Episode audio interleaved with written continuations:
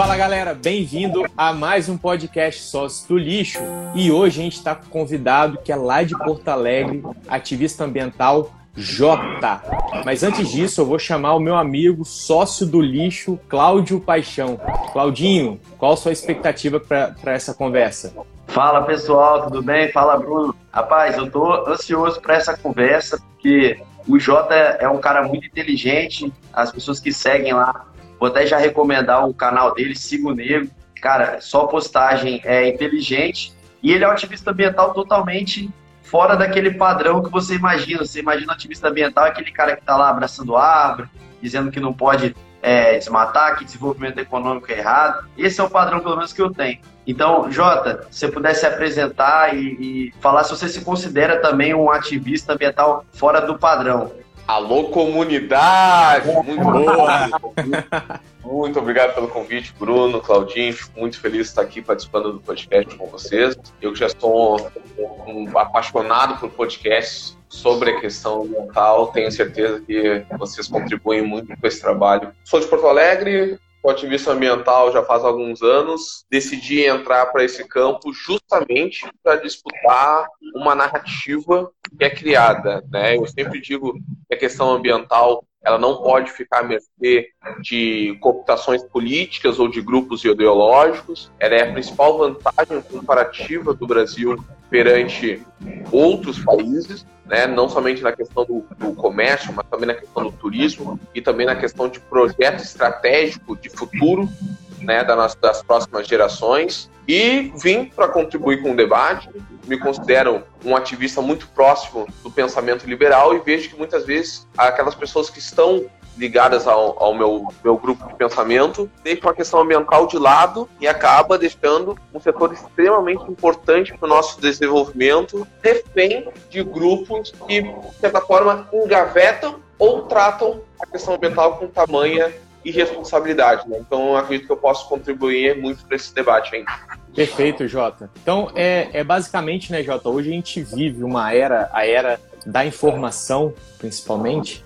Então, é, as pessoas elas têm muita informação, só que a gente sempre fala, cara, quem é que é o cara que detém conhecimento hoje é o cara que faz a pergunta certa, né? Porque hoje a gente tem um Google aí, se a gente fizer a pergunta correta, a gente consegue achar aquilo que a gente quer.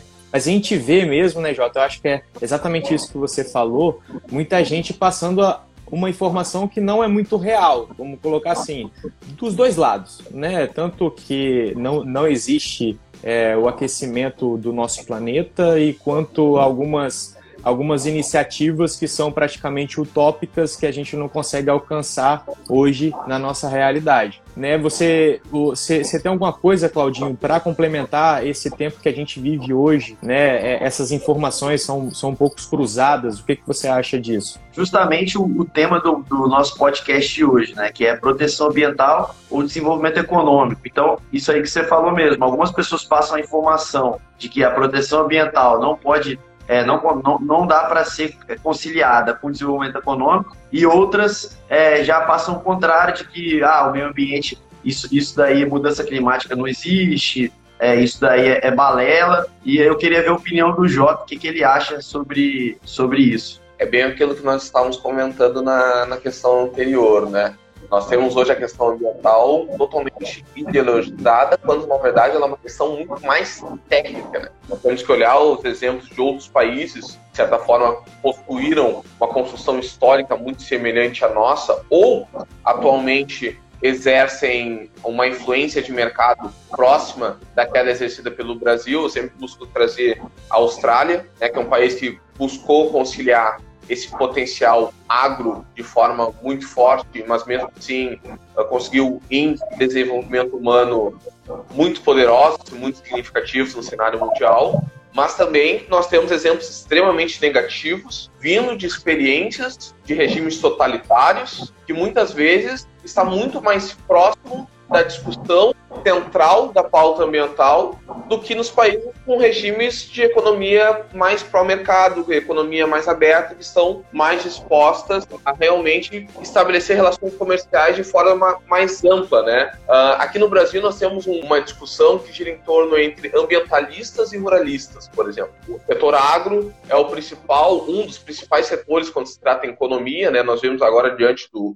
do terrível cenário de desastre econômico devido à Covid, que o setor agro foi um dos poucos setores que conseguiram se salvar. O setor agro representa hoje entre 20% a 25% do nosso PIB, né? Então é um setor uhum. extremamente importante para o nosso desenvolvimento, que acaba, de certa forma, uh, cometendo o grande equívoco que nós não podemos aceitar de acreditar que mudanças climáticas, que agenda ambiental não é importante para o nosso desenvolvimento. Quando, na verdade, agora saiu o relatório do IPCC na semana passada e deixa claramente uma questão inerente ao desenvolvimento econômico, a preservação ambiental. Não somente o boicote, que nós já enfrentamos a nível internacional, mas também pelos efeitos da mudança climática a médio prazo. Não precisa nem imaginar que é algo muito do futuro, né? Nós mesmos já estamos vivendo essa situação e vamos ver o, o agravamento dela. Vou dar um exemplo. Todo mundo sabe que para a gente produzir soja, feijão e milho, é, esses produtos que são tão valorizados na, na economia brasileira, nós precisamos de uma estabilidade climática e de fatores ambientais que possam levar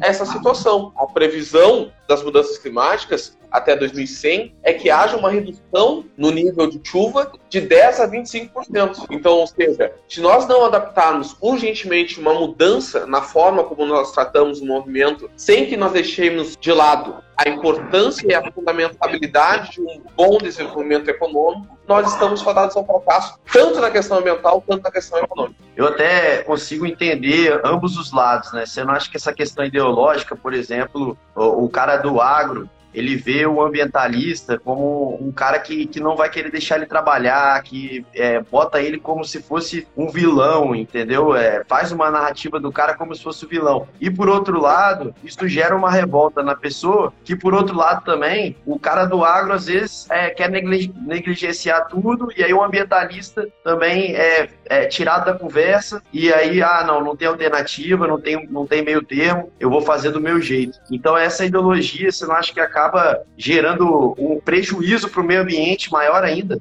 Eu tenho certeza, porque o meio ambiente, de novo, ele volta a ser uma pauta ideológica quando na verdade ela é técnica. O principal problema do, do meio ambiente hoje, além da falta de tecnologia, é a desinformação, de ambos os lados. O setor agro, como tu bem colocaste, vê o ambientalismo como inimigo, porque o ambientalismo o ambientalismo hoje, nas principais figuras que existem, não somente no Brasil, mas de nível internacional, ataca muito qualquer setor que busque um desenvolvimento econômico, né? Agora, basicamente, estão surgindo algumas correntes ideológicas, o ecossocialismo, por exemplo, que busca a destruição do sistema econômico vigente para começar um fator basilar para começar com a preservação ambiental, quando na verdade isso é totalmente equivocado, né, para usar um termo correto. Né? E quando a gente trata do lado do setor agro, também há muita desinformação, é, principalmente na utilização do uso do, dos agroquímicos, né, que é algo tão mal debatido na sociedade atual. Né? A gente sabe a importância da utilização dos agroquímicos para a produtividade brasileira. Nós não podemos esquecer que daqui a alguns anos, a partir de 2030, é a principal previsão, o Brasil vai ser responsável por 30% da produção alimentar mundial. Então, a partir do momento que a gente ataca a utilização dos agrotóxicos sem levar informação do uso correto, a gente não somente está prejudicando os mais pobres a nível mundial, porque não vão ter algo tão vacilar quanto a questão alimentar, como também nós prejudicamos a nossa economia e, além disso, contribuímos para o desmatamento. Porque se nós não aumentarmos a nossa produtividade, é necessário que haja um maior desmatamento e uma expansão de atividades agrícolas. Perfeito, é, Jota.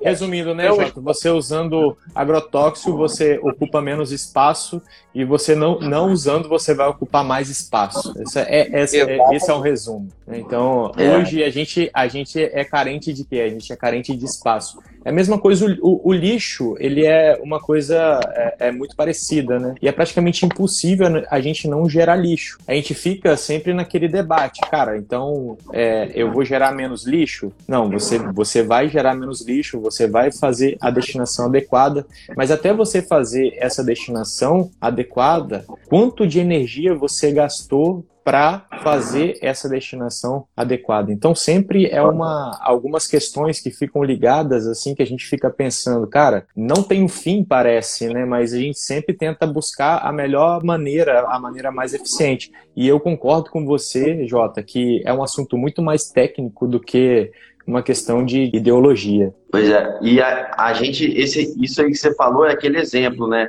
Que o cara, ele, ele quer dar a destinação correta do resíduo dele, então ele separa aquela, aquele reciclável e aí, para conseguir reciclar, ele pega o carro dele, anda não sei quantos quilômetros, gastando combustível fóssil, emitindo CO2 e deixa lá o, o, resíduo, o resíduo dele, volta para casa emitindo. Esse resíduo tem que, levar, tem que ser levado separadamente, então ele gasta mais combustível fóssil. Então, quando você vai fazer o balanço de tudo aquilo, ele gastou mais do que é, ele, ele riscou. Lógico que isso é, isso é importante pela consciência ambiental, então às vezes as, as pessoas vão ficar mais ligadas no que elas estão consumindo, se elas tiverem essa consciência, mas na ponta do lápis mesmo, quando você vê, é, não está valendo a pena. Então é importante a gente ficar sempre ligado nisso, né? É, não adianta a gente ir é, no mundo perfeito, na utopia, achando que está resolvendo o problema, que às vezes a gente está piorando, né? Com certeza. O exemplo agora que vocês trouxeram, essa conta não fechar, né, sobre essa, esse gasto excessivo energético para, teoricamente, com um objetivo positivo de gerar menos lixo, né, e de, realizar a destinação correta. Aconteceu esse debate também, é muito semelhante, agora na privatização, entre aspas, da privatização da Telebrás, né, porque na verdade é um grande oligopólio que está sendo criado, né, é uma privatização fake que aconteceu agora no governo federal, que foram criadas novas áreas de utilização de termoelétricas, uma fonte de energia totalmente atrasada, retrógrada, enquanto o mundo, a Alemanha, enquanto o Canadá estão indo em países estão tomando rumo de forma totalmente contrária à forma de geração de energia. O Brasil está investindo né, numa fonte que é 25% mais poluente e, além disso, ela está investindo em locais que não são adequados a utilização dessa energia que vai formar a necessidade de criação de gasodutos. Ou seja, você está aumentando a emissão não somente pela utilização das termoelétricas, mas também na tentativa de transporte desse material. É uma tentativa, de certa forma, duplamente de poluir o meio ambiente. Nossa. É, esse, essa, essas reflexões, né, Jota, faz a gente pensar em várias outras coisas, né, cara, como várias outras soluções que as pessoas apresentam. E a gente vê que, um exemplo mesmo, a gente, é, a gente vê que tecnicamente dá para a gente reciclar quase tudo. Só que, às vezes, até no processo de reciclagem de um determinado tipo de material, você vai estar tá poluindo muito mais que se você estivesse dispondo esse material em um aterro. Né? E muita gente critica essa ação que é enterrar o material. Mas aí você tem a, a outra, o outro caso, se você refletir muito bem, né, que você está poluindo muito mais do que está enterrando. Eu ia falar daquele exemplo da, da, da, lei que proíbe os canudinhos plásticos. E aí o pessoal começou a usar é, canudo de papel, esse tipo de coisa. E quando você faz é, a análise da reciclagem de plástico comparado com a reciclagem de papel, a reciclagem de papel é extremamente mais poluente do que a reciclagem do plástico. Então, quando, quando, você, quando você faz essa troca, na verdade você está é, é, degradando mais do que se você tivesse reciclando o plástico. E lógico, o plástico é um problema. É, existe uma quantidade enorme de plástico já nos oceanos, isso é um problema gigante. Só que a gente sabe hoje que se você destinar, por, por exemplo, no Espírito Santo, que tem uma boa coleta e tem um, um na Grande Vitória aqui, é, o resíduo vai para aterro sanitário. Se você destinar corretamente o seu plástico, ele não vai parar no mar. Então, às vezes, você está poluindo mais para botar o papel, sendo que eles vão parar no mesmo local, o plástico e o papel, que é no aterro sanitário. Perfeito. E aí, né, Claudinho, a gente tem um novo movimento, né, que é dos consumidores ser mais consciente, né? Então a gente tem alguns aproveitadores, né, usando o nome Eco Bio em seus produtos. E aí eu queria até que o Jota concluísse esse pensamento, eu acredito que a gente pensa igual, O que, que você acha, Jota, né, das pessoas que usam né, esse termo, essa fala ambiental para aumentar o seu valor de mercado até mesmo, ou até mesmo falar com que seu, seu produto vale mais porque ele é eco, porque ele é bio? Eu sou extremamente favorável que o mercado uh, passe a enxergar a importância da questão ambiental para o seu desenvolvimento e, consequentemente, para os seus lucros. Né? Eu acho que o lucro ele não é necessariamente um problema. Eu acho que o lucro, inclusive, ele deve ser incentivado, porque ele é uma forma de buscar com que as empresas busquem aumentar sua geração de renda, busquem aumentar a tecnologia, etc. E muitas outras externalidades positivas para a sociedade. Mas eu acredito que a sociedade tem um papel fundamental para evitar aquilo que você chamou, que existe um termo em inglês, você sabe que é uma dificuldade minha, mas vamos lá, vamos tentar. O greenwashing. O greenwashing é justamente essa, essa empresa quando ela se traveste de um posicionamento ambiental, bota um selo verde em qualquer tipo de serviço ou de bem produzido, e a partir daí ela já forja as suas reais atividades de produção e muitas vezes tendem a continuar tão poluidoras quanto o selo, né? Mas acho que daí é um papel das agências reguladoras, daí entra um papel muito importante de fiscalização do Estado para garantir com que essas práticas sejam suprimidas e punidas da forma como deveriam ser, e também do consumidor para estar sempre alerta à origem dessas empresas e suas uh, reais intenções, né? As empresas elas estão mudando muito, que é o, o, chamado ESG, essa a visão de mercado sobre o meio ambiente e estão vendo que já é uma demanda da própria população que estejam estabelecidas métodos de compromisso de preservação ambiental para garantir um maior sucesso dentro do mercado global, né? Uhum. Que é a minha opinião, né, sobre esse problema, é resumir isso, cara. Qual, qual é o foco? O foco é re resolver o problema da gente é, diminuir essa emissão, diminuir essa degradação do, do meio ambiente. O foco é esse. E aí muitas vezes pessoas usam né, esse foco, né, querendo utilizar, né, Jota, exatamente esse. Eu também não sou muito bom de inglês, mas uso exatamente esse termo aí que você acabou de falar, que eu não vou nem repetir aí, porque acho que o Claudinho sabe melhor. O Claudinho morou lá na Irlanda há muitos anos, então. Se fosse italiano, o Bruno ia dar show. É, se fosse italiano, tá, tá, tá tranquilo.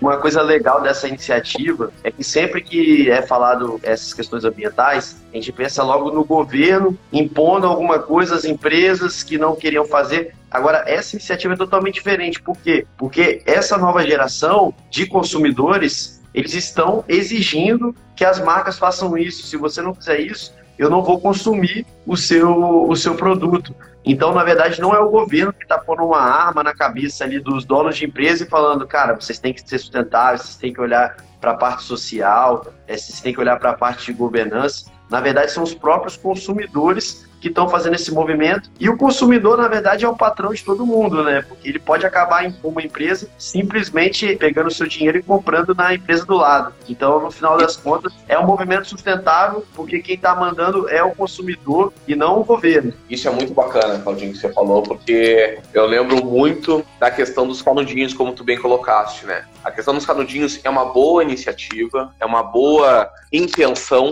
melhor dizendo, mas que traz resultados extremamente prejudiciais. E daí, se o tema do nosso, do nosso podcast aqui é desenvolvimento econômico ou preservação ambiental, eu posso dizer claramente que essa questão dos canudinhos é um exemplo que acaba prejudicando os dois. Então você não precisa fazer uma escolha. Você acaba prejudicando os dois ao mesmo tempo. Porque pelo lado do desenvolvimento econômico, você esquece. A partir do momento que você cria algo de forma coercitiva, ou seja, o Estado batendo na nossa porta e criando leis e regulamentações a partir de boas intenções que não geraram resultados práticos, positivos em muitos lugares que têm condições econômicas semelhantes à nossa, não adianta você importar um modelo de produção semelhante a países desenvolvidos de uma hora para outra. Existe uma construção. E hoje, quem está sendo prejudicado com a questão dos canudinhos são os pequenos e médios empreendedores. Né? O cara da carrocinha, que dá o refri na latinha, né? É o pequeno barzinho, o boteco da sua esquina. São esses caras que estão sendo prejudicados. Então, o que, que eles vão acabar fazendo? Bom, se eu não posso dar canudinho, eu vou tentar dar outro produto para que eu possa consumir com uma certa higiene, do mesmo custo ou do custo mais próximo possível àquele que eu tinha antes. Ou seja, vai usar copo plástico, que exige um gasto ainda maior. Em contrapartida, quando você tem a demanda da população, o que você vê? Você vê o exemplo do Big Brother, né, que é muito positivo, e eu vou falar ele 200 vezes. Eu fiquei impressionado, foi a questão do iFood. O iFood numa, numa prova do líder que teve na, no último Big Brother Brasil, ele deu um presente, né, a tentativa de divulgação da sua marca, né, e levou diversos alimentos para uma das participantes. Em cerca de horas, as redes sociais, principalmente no Twitter, estavam descendo o cacete no iFood pela quantidade de plástico que havia sido disponibilizado no programa por uma refeição simples. No outro dia, o iFood já mudou sua marca, já botou um verde e, além de mudar sua marca, que era o que eu havia comentado tudo antes, ela mandou um outro alimento com a utilização de materiais ecossustentáveis, no caso, né? Então você vê quando a pressão da demanda social ela é exercida, ela é extremamente mais efetiva do que é coercitiva quando essa questão do canudo é proibido, eu acho que, que gera em muitas pessoas aquela questão do eco chato, né? Pô, que cara enjoado, cara, não posso usar um canudo, é, que coisa chata. E quando é uma, uma demanda da própria pessoa, cara, eu não vou consumir algo que seja assim, ela não tá impondo isso para ninguém. Ela se sentiu, se sentiu mal com isso. Então não fica aquela questão de você querer é, mandar na vida de todo mundo e ser aquele eco chato que, que vai ficar ali cagando regra. Então isso que é legal também. Eu acho que eu, eu vou fazer até uma, uma comparação aqui para falar desse assunto que aconteceu. Isso a gente está falando no âmbito ambiental, mas eu vou falar um pouco do âmbito social que a gente viveu agora na pandemia, né? Um exemplo mesmo, várias empresas fecharam, não foram trabalhar. A Rene, por exemplo, foi uma das primeiras a, a fechar as portas e os, e, os funcionários ficaram em casa, ou seja, pre, prejuízo. Né? Aí você vê pequenos comerciantes que eles tinham que trabalhar porque, na verdade, aquilo que eles vendiam era o almoço deles, a janta deles depois. E aí você vê o caso, uma, uma analogia que o Jota fez, ele foi muito feliz, sobre os comerciantes que têm, que, que vendem né, esses canudos, o, o que, que eles vão fazer. Entendeu? Lógico, eles têm outras coisas, mas alguém foi prejudicado nessa cadeia também, né? Alguém está sem vender o produto que ele já vendia talvez há anos. Então é, é sempre uma cadeia ali. Lógico, tem vários produtos é, que são atualizados e o mercado ele faz isso, né? Mas a gente tem sempre que pensar qual o efeito que isso vai causar. Por isso que o assunto, resumidamente, né, mais uma vez, é muito mais técnico do que do que uma questão de ideologia, né? E, e, é esse o meu pensamento. E Jota, eu queria saber qual que é o seu pensamento. É, se a gente está falando aqui que o, que o governo não deve fazer isso, não deve fazer aquilo, que lei às vezes não é muito legal, qual que é o papel do governo para a gente não acabar numa, numa tragédia dos comuns, né? É, todo mundo degrada um pouquinho, degrada um pouquinho ali, ali, quando você vai ver não tem mais nada. Qual que é o papel do governo para você? Fiscalizar e punir. Eu acho que o governo ele tem que buscar ter menos avesso à iniciativa, ele precisa ter uma ampla visão acerca de como funciona o seu país, e daí que vem a, a, o meu, a minha crítica tão forte pela ausência de um projeto de desenvolvimento. E esse projeto de desenvolvimento é realmente saber qual é a forma econômica que o Brasil é hoje, que se estabeleceu, e aquilo que ele quer ser. A partir daí, nós podemos criar um papel para o governo de forma mais clara. Mas hoje, o papel do governo deve ser fiscalizar as atividades e garantir que elas venham estar sendo cumpridas pelo bem do próprio mercado de forma economicamente sustentável e com respeito ao meio ambiente e punir aquelas atividades que eventualmente venham não convergir com essa forma de pensamento. Mas o Estado ele tem um papel fundamental também garantir os direitos de propriedade. A partir do momento que o Estado ele se nega a, aquela ideia de que que, muito, que nós vemos em muitos cursos populistas por aí, né? Ah, mas não sei que é nosso, não pode mexer. Ah, mas não sei que é nosso, não pode mexer. Ou seja, o Estado ele se atribui de tantas responsabilidades que aquilo que é seu papel inerente, que é fiscalizar e punir, ele acaba deixando de lado. Então, a partir do momento que nós temos direitos de propriedade bem garantidos e que nós possamos garantir que aquelas pessoas que vierem a transgredir a lei serão, de fato, punidas e responsabilizadas pelos crimes que cometeram, eu acredito que já será um grande avanço, tanto para a questão ambiental, tanto para a questão social, quanto para a questão econômica do Brasil. Um exemplo mesmo, né, Claudinha? Aquele, aquele exemplo é uma usina de reciclagem de lixo público, uma administração pública e não privada. Aí imagina, um parafuso quebra aquele monte de procedimento que você tem que acompanhar e é tipo um processo que é exatamente é, é não tem não tem eficiência, né? Pra,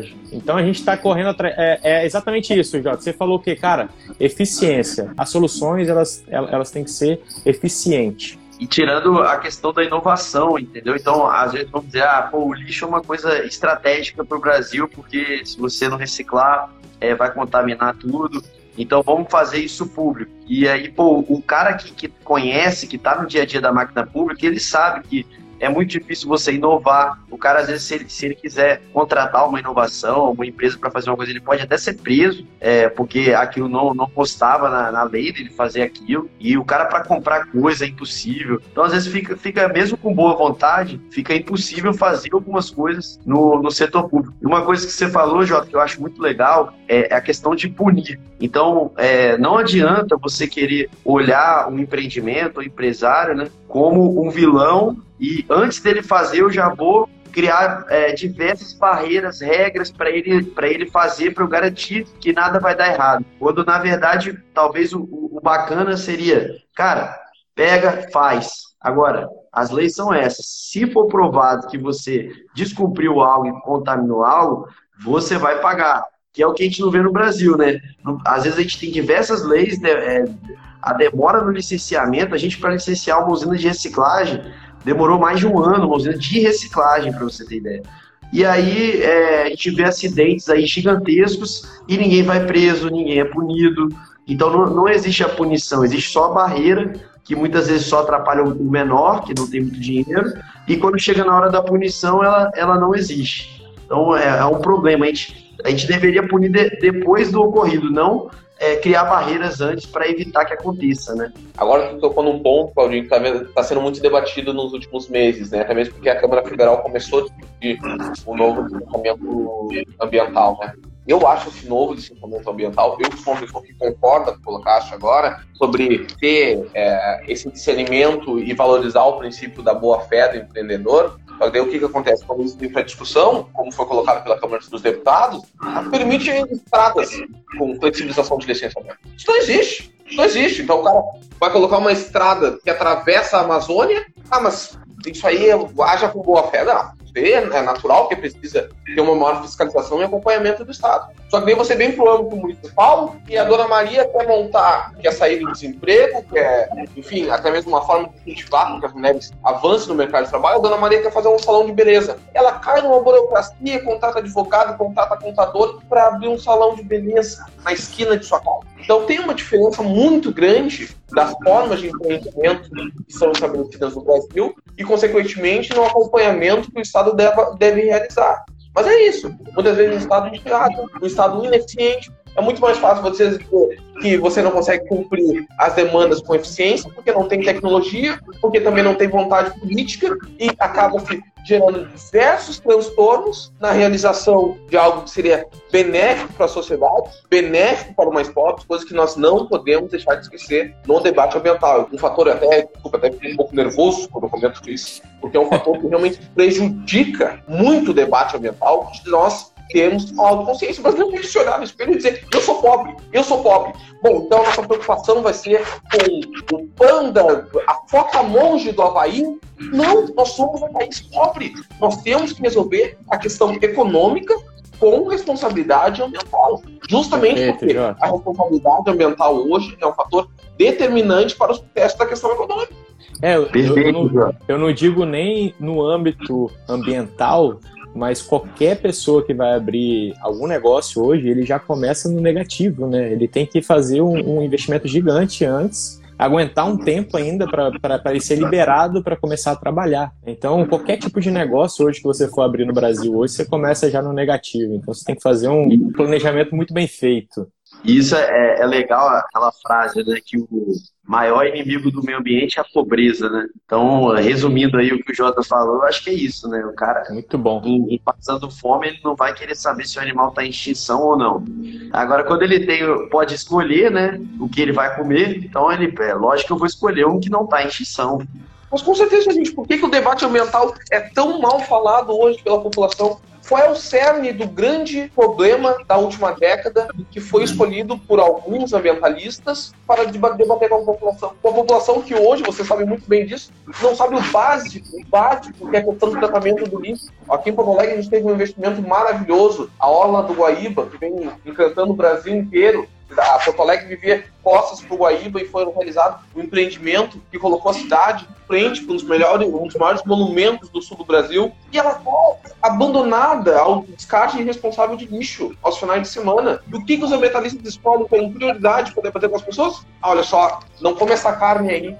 Sim. A carne hoje está associada muito mais ao status, à questão cultural, à questão de luxo alimentar. Não estou dizendo que, que o vegetarianismo, vegetarianismo, o veganismo não é importante. Acho que é importante.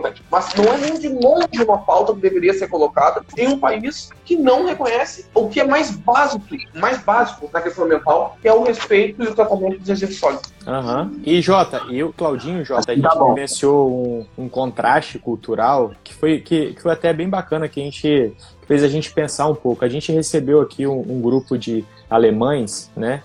Então eles viram o aterro nosso, né, o, o aterro sanitário, por exemplo, onde a gente está, que é dentro da, da marca ambiental, um aterro totalmente preparado né, para receber o lixo. E aí eles, eles simplesmente olharam o aterro e falaram, nossa, vocês enterram o material aí, tipo, como se fosse uma coisa de outro mundo, né? Tipo, cara, por que vocês não reciclam? Isso aí é dinheiro e tudo mais. Mas aí você imagina, né? Um país que nem o nosso, que falta o básico, né? Como que a gente vai reciclar o material?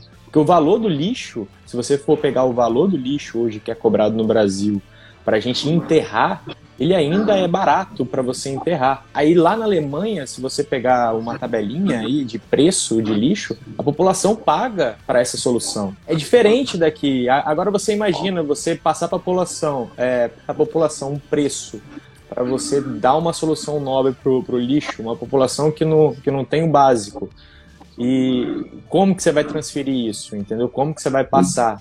Um exemplo mesmo, é, recentemente a gente recebeu também um rapaz lá de Governador Valadares que ele teve uma ideia muito boa, que era implantar ecopontos na cidade para captar resíduos da construção civil de pequenos geradores, né? Uma solução muito boa.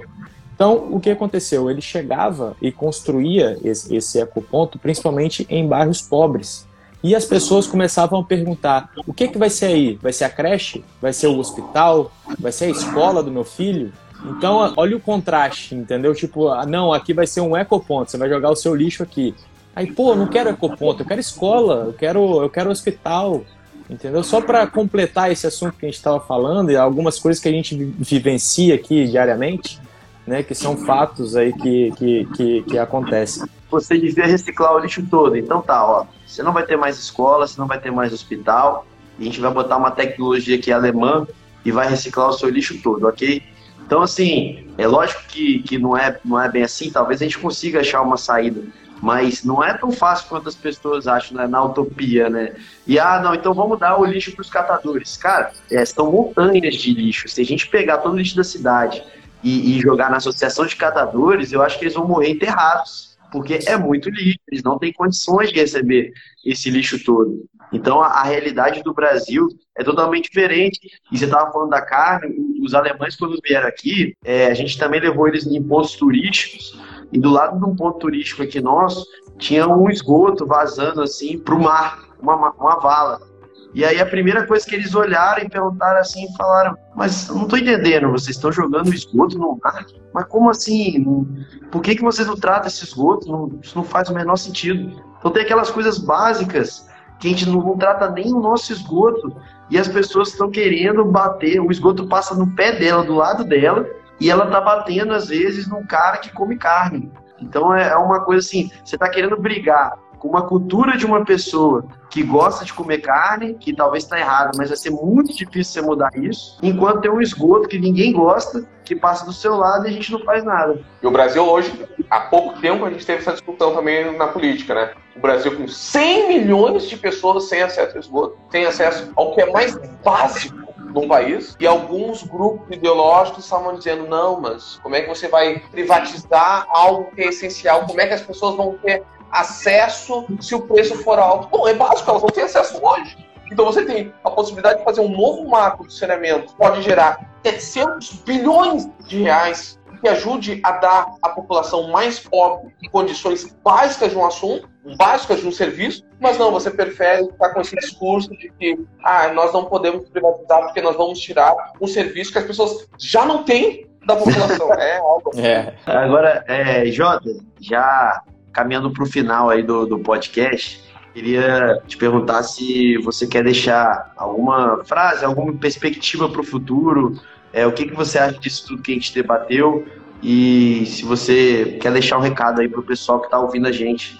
Gente, primeiramente queria agradecer muito o convite. Sempre gosto de bater um papo com vocês. Um abraço para todo mundo que está nos ouvindo. Se eu pudesse dar uma dica para vocês, pessoal, a primeira delas é calma. Calma. Tem muita desinformação por aí. Isso quer dizer que a questão ambiental não necessita de uma mudança rápida, não. Isso não quer dizer ser negacionista e ser irresponsável da minha parte dizer.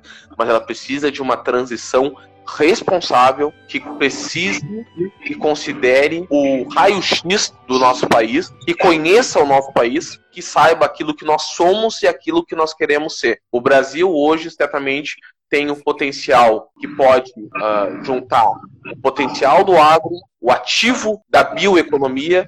Nós podemos ser um grande país se nós conseguirmos fazer a escolha de irmos para um caminho desenvolvido economicamente, considerando sempre a preservação ambiental. Então, calma, avalie as desinformações e passe a ver o meio ambiente não como seu inimigo, mas sim como uma grande oportunidade de sucesso para o nosso país e para as futuras gerações.